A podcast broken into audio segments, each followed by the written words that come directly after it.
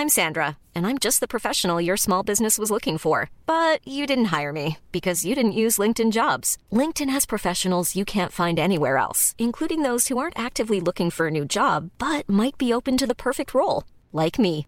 In a given month, over 70% of LinkedIn users don't visit other leading job sites. So if you're not looking on LinkedIn, you'll miss out on great candidates like Sandra. Start hiring professionals like a professional. Post your free job on linkedin.com/people today.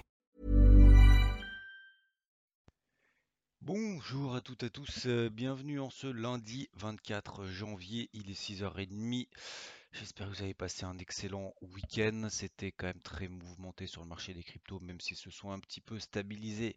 Ça reste toujours quand même euh, très poussif et ouais, il y a du plomb dans l'aile, on peut le dire.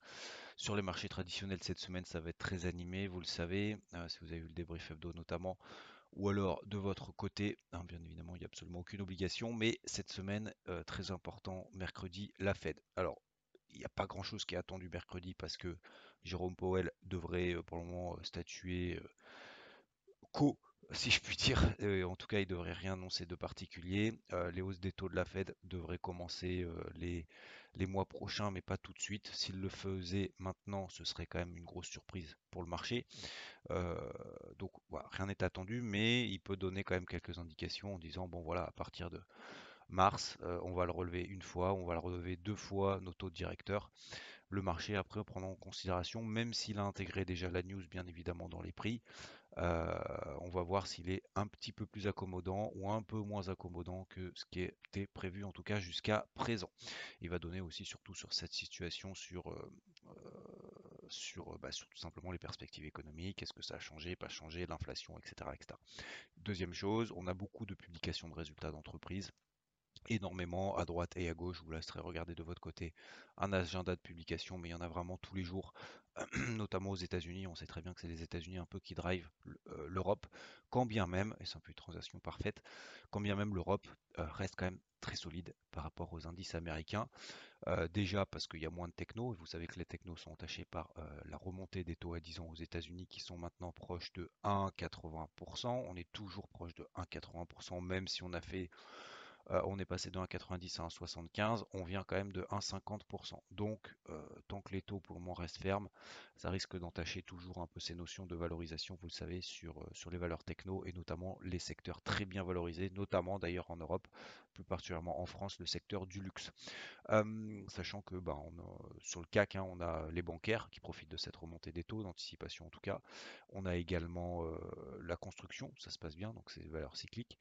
Et Et, on a également par exemple Total qui profite bien de, la remontée du pétrole. Voilà, le pétrole qui baisse plus. Donc on est sur des records depuis 2014 sur le pétrole qui ne rebaisse absolument plus. On est à 88 dollars le baril, on est sur les plus, les plus hauts.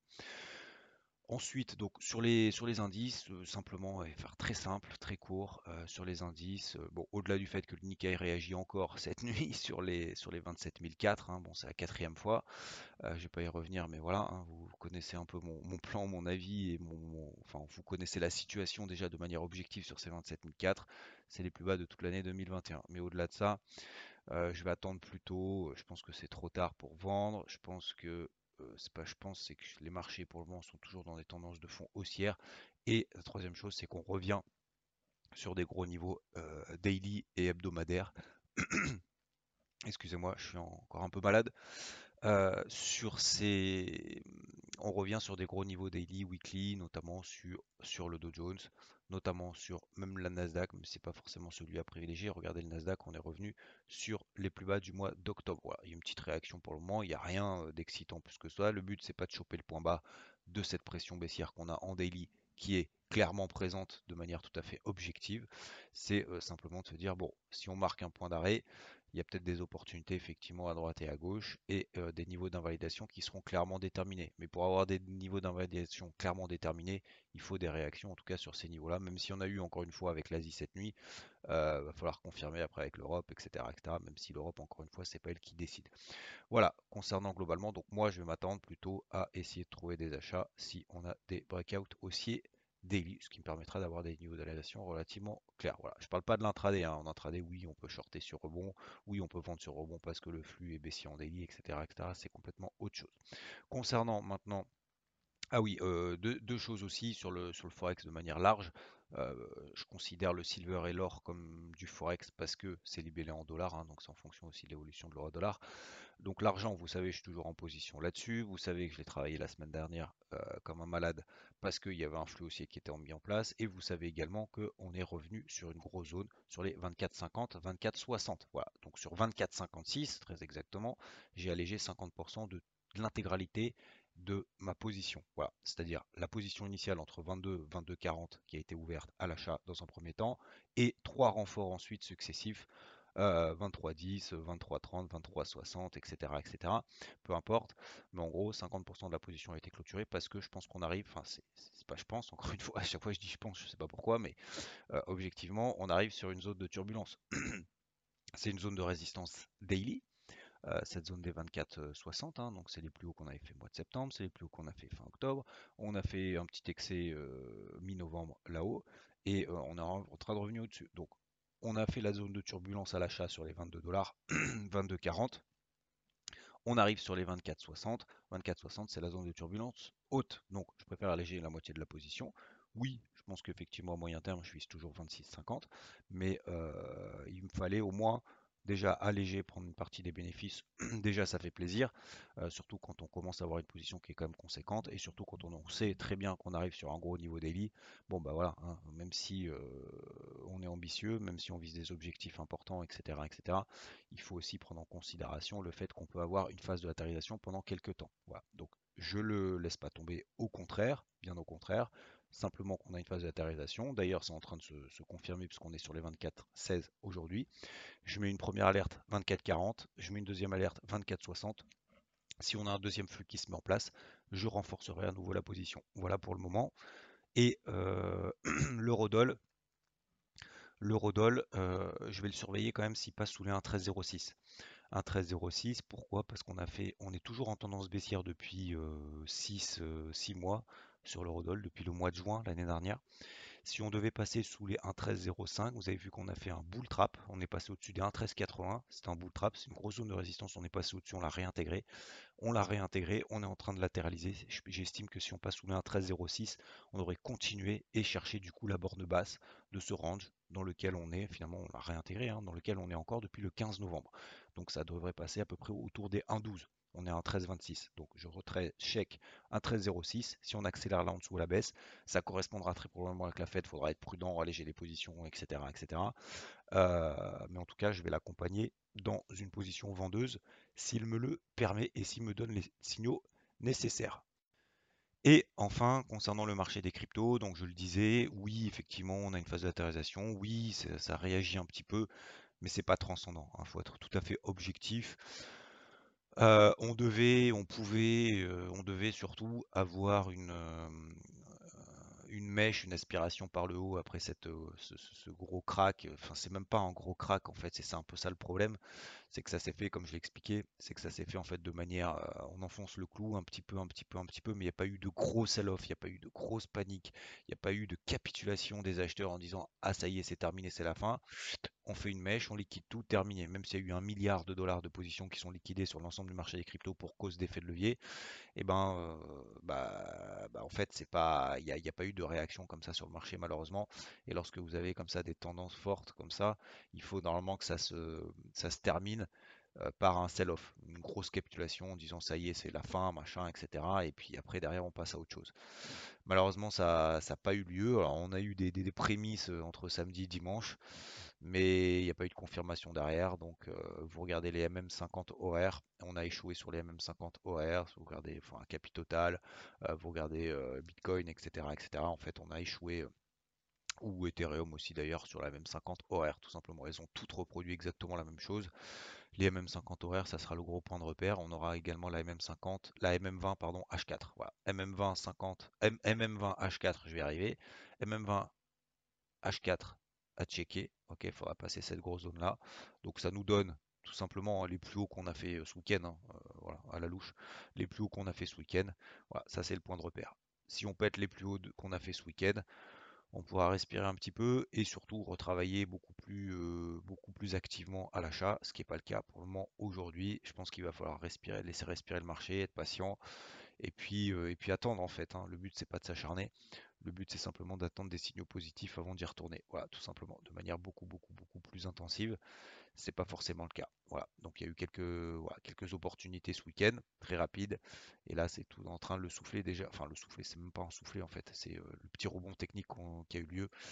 Et malheureusement retombé. Euh, en termes de capi total, on est euh, à 1600 milliards. On était à 2000 milliards. La capi total hors Bitcoin, hors Ethereum, on est à 650 milliards. On était à 1 milliard bah, fin d'année dernière. Hein. Donc, euh, donc voilà. après, est-ce qu'on y croit, est-ce qu'on n'y croit pas? Ça, c'est la première question qu'il faut se poser. La deuxième, après, y croire ou pas y croire, ça, le marché, s'en fout. Hein. Mais, euh, c'est déjà, ça, c'est la première chose. Et puis, il faut surtout, euh, bah, surtout attendre des signaux positifs. Je pense que c'est ça vraiment le plus important. est-ce qu'il faut se couper un bras sur les trucs les plus dégueux, machin, etc. Bah, je pense que si vous êtes posé la question, c'est fallait le faire avant. Euh, faut jamais trop agir dans la, panique, ou alors s'il faut paniquer, faut paniquer en premier, pas en dernier. Hein, c'est le principe justement d'un gros spike, d'un gros, sell-off et d'une grosse capitulation des, acheteurs. C'est euh, ceux qui paniquent en dernier, malheureusement, c'est ceux qui vendent après sur le point bas. Je dis pas que c'est le point bas, je dis pas que ça va pas euh, continuer à baisser ou quoi que ce soit. Je dis juste que si on devait se poser des questions d'invalidation, euh, fallait le faire avant. C'est pas maintenant qu'il faut se les poser. Deuxième chose, si on a effectivement acheté, euh, profité justement de ce dip, de, euh, ce dump pour, pour payer, pour se renforcer, pour acheter quand même 2-3 trucs, bah, faites-le de manière individuelle en fait. Il faut le faire de manière individuelle. Si vous avez payé du atome dans le dip, bah, on, est encore euh, sur la position, on est passé de 28 à 34, on est encore à 20% au-dessus des, plus bas, au-dessus de la position. Bon, bah, il n'y a pas d'invalidation a priori. Si, malheureusement, et encore une fois, je le répète, acheter les plus faibles, c'est pas pas la stratégie. En tout cas, c'est pas ma stratégie d'acheter les plus faibles en espérant que ça remonte plus que les autres. Euh, reconsidérez bien les tendances daily, les tendances weekly. Est-ce qu'on est dans des tendances weekly haussières? Est-ce qu'on est dans des tendances daily haussières ou neutres? Ou est-ce qu'on est tout baissier sur toutes les unités temps?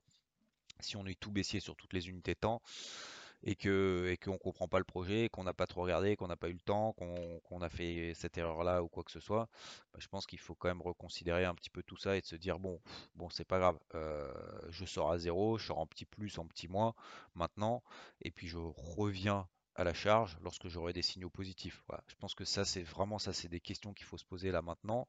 Si on est à l'aise avec notre exposition, si on est à l'aise sur les cryptos sur lesquels on est positionné, eh ben, va falloir s'armer de patience. Voilà, tout simplement, garder toujours un petit peu de cash pour pouvoir le travailler, ça c'est très important.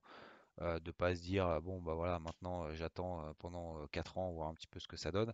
Je pense que c'est important aussi psychologiquement mais aussi en termes de perf hein, d'essayer de, conserver une petite partie de cash, que ça soit 10, 20, 30%, 40%, ça dépend combien chacun est investi, mais que, que cette poche là en fait permettent, lorsque ça aille mieux, justement d'essayer de jouer, euh, entre guillemets, euh, j'aime pas trop ce terme-là, mais jouer des écarts, c'est-à-dire que bah, dès que ça part un petit peu, tac, on prend du plus 10, plus 15, on allège, on sécurise, on recommence, on recommence. Et en fait, si vous voulez, toute cette perf-là, ça va être du bonus pour la suite quand ça repartira. Et quand ça repartira, bah, finalement, en fait, notre performance sera nettement meilleure que si on avait juste tenu en regardant que ça monte et en espérant qu'on soit sur les bons dossiers.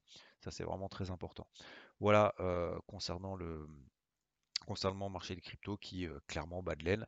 Euh, concernant les marchés traditionnels, je vous ai fait un peu l'état des lieux de tout, le, tout ce qui attend cette semaine et de tout ce dont moi je m'attends et ce que je vais travailler. Également donc sur le silver euh, que je vais pas lâcher encore. Il y a l'or également hein, qui se porte bien d'ailleurs, qui se porte mieux ce matin l'or que l'argent. Euh, je vais peut-être d'ailleurs privilégier plutôt l'or s'il est plus fort que l'argent. Hein. Encore une fois, c'est pas parce que je suis positionné à l'argent que je vais euh, avoir des œillères et pas regarder ce qui se passe ailleurs. Hein. Donc si jamais l'or est plus fort et s'il passe lui au-dessus des 1840 dollars, 1800 pardon 44 dollars, 1844 dollars sur l'or, euh, bah, il me dira que le marché va montrer que l'or est plus fort que l'argent, peut-être en début de semaine, hein, c'est tout à fait possible. Attention également mercredi la Fed, beaucoup de publications de résultats, ça va swinguer, ça va bouger fort. Euh, les opérateurs vont devoir prendre des décisions pour la suite et pour leur année 2022 très probablement. Je ne dis pas qu'ils prendront leurs décisions là maintenant pour toute l'année en fonction des résultats qu'il y aura cette semaine, mais disons que ça, déjà, ça donnera déjà une bonne indication si les boîtes vont bien et surtout quelles sont leurs perspectives. Parce que publier mieux ou moins bien que prévu, c'est bien. Ce qui est important aussi, ce que le marché regarde, c'est surtout ce qu'on appelle la guidance, c'est ce qu'on appelle la perspective. Est-ce qu'ils sont optimistes? Est-ce qu'ils sont plutôt pessimistes? C'est pas dans leur intérêt d'être trop optimiste pour pas se faire défoncer à la prochaine publication. Leur intérêt, c'est d'être transparent et surtout d'être en phase avec vraiment ce qu'ils pensent. Voilà. Il n'y a pas d'intérêt de dire à chaque fois je vais faire mieux que prévu, mieux que prévu. Si à chaque fois vous dites je fais mieux que prévu, je vais faire ci, je vais faire ça, vous inquiétez pas, tac, tac, tac, ça va aller top, on va faire 20% de croissance de chiffre d'affaires, et que derrière, vous faites moins 20, euh, voilà, c'est on, vous accorde une erreur une fois, mais pas, pas, deux. Donc, euh, donc c'est pas une stratégie. Euh. Donc c'est pour ça que cette fameuse guidance, cette fameuse, ce, fameux état des lieux, mais surtout donc par rapport à ce qui s'est passé, hein, parce que les publications c'est du passé, mais ce qui est important aussi c'est demain, comment on va gérer ça. Voilà, ça va être surtout ça qui va être important pour les entreprises. Je vous souhaite en tout cas une très belle semaine à toutes et à tous, une très belle journée et je vous dis à plus. Ciao, ciao. Normally, being a little extra might be a bit much, but not when it comes to healthcare. That's why United Healthcare's Health Protector Guard fixed indemnity insurance plans, underwritten by Golden Rule Insurance Company, supplement your primary plan so you manage out of pocket costs. Learn more at uh1.com.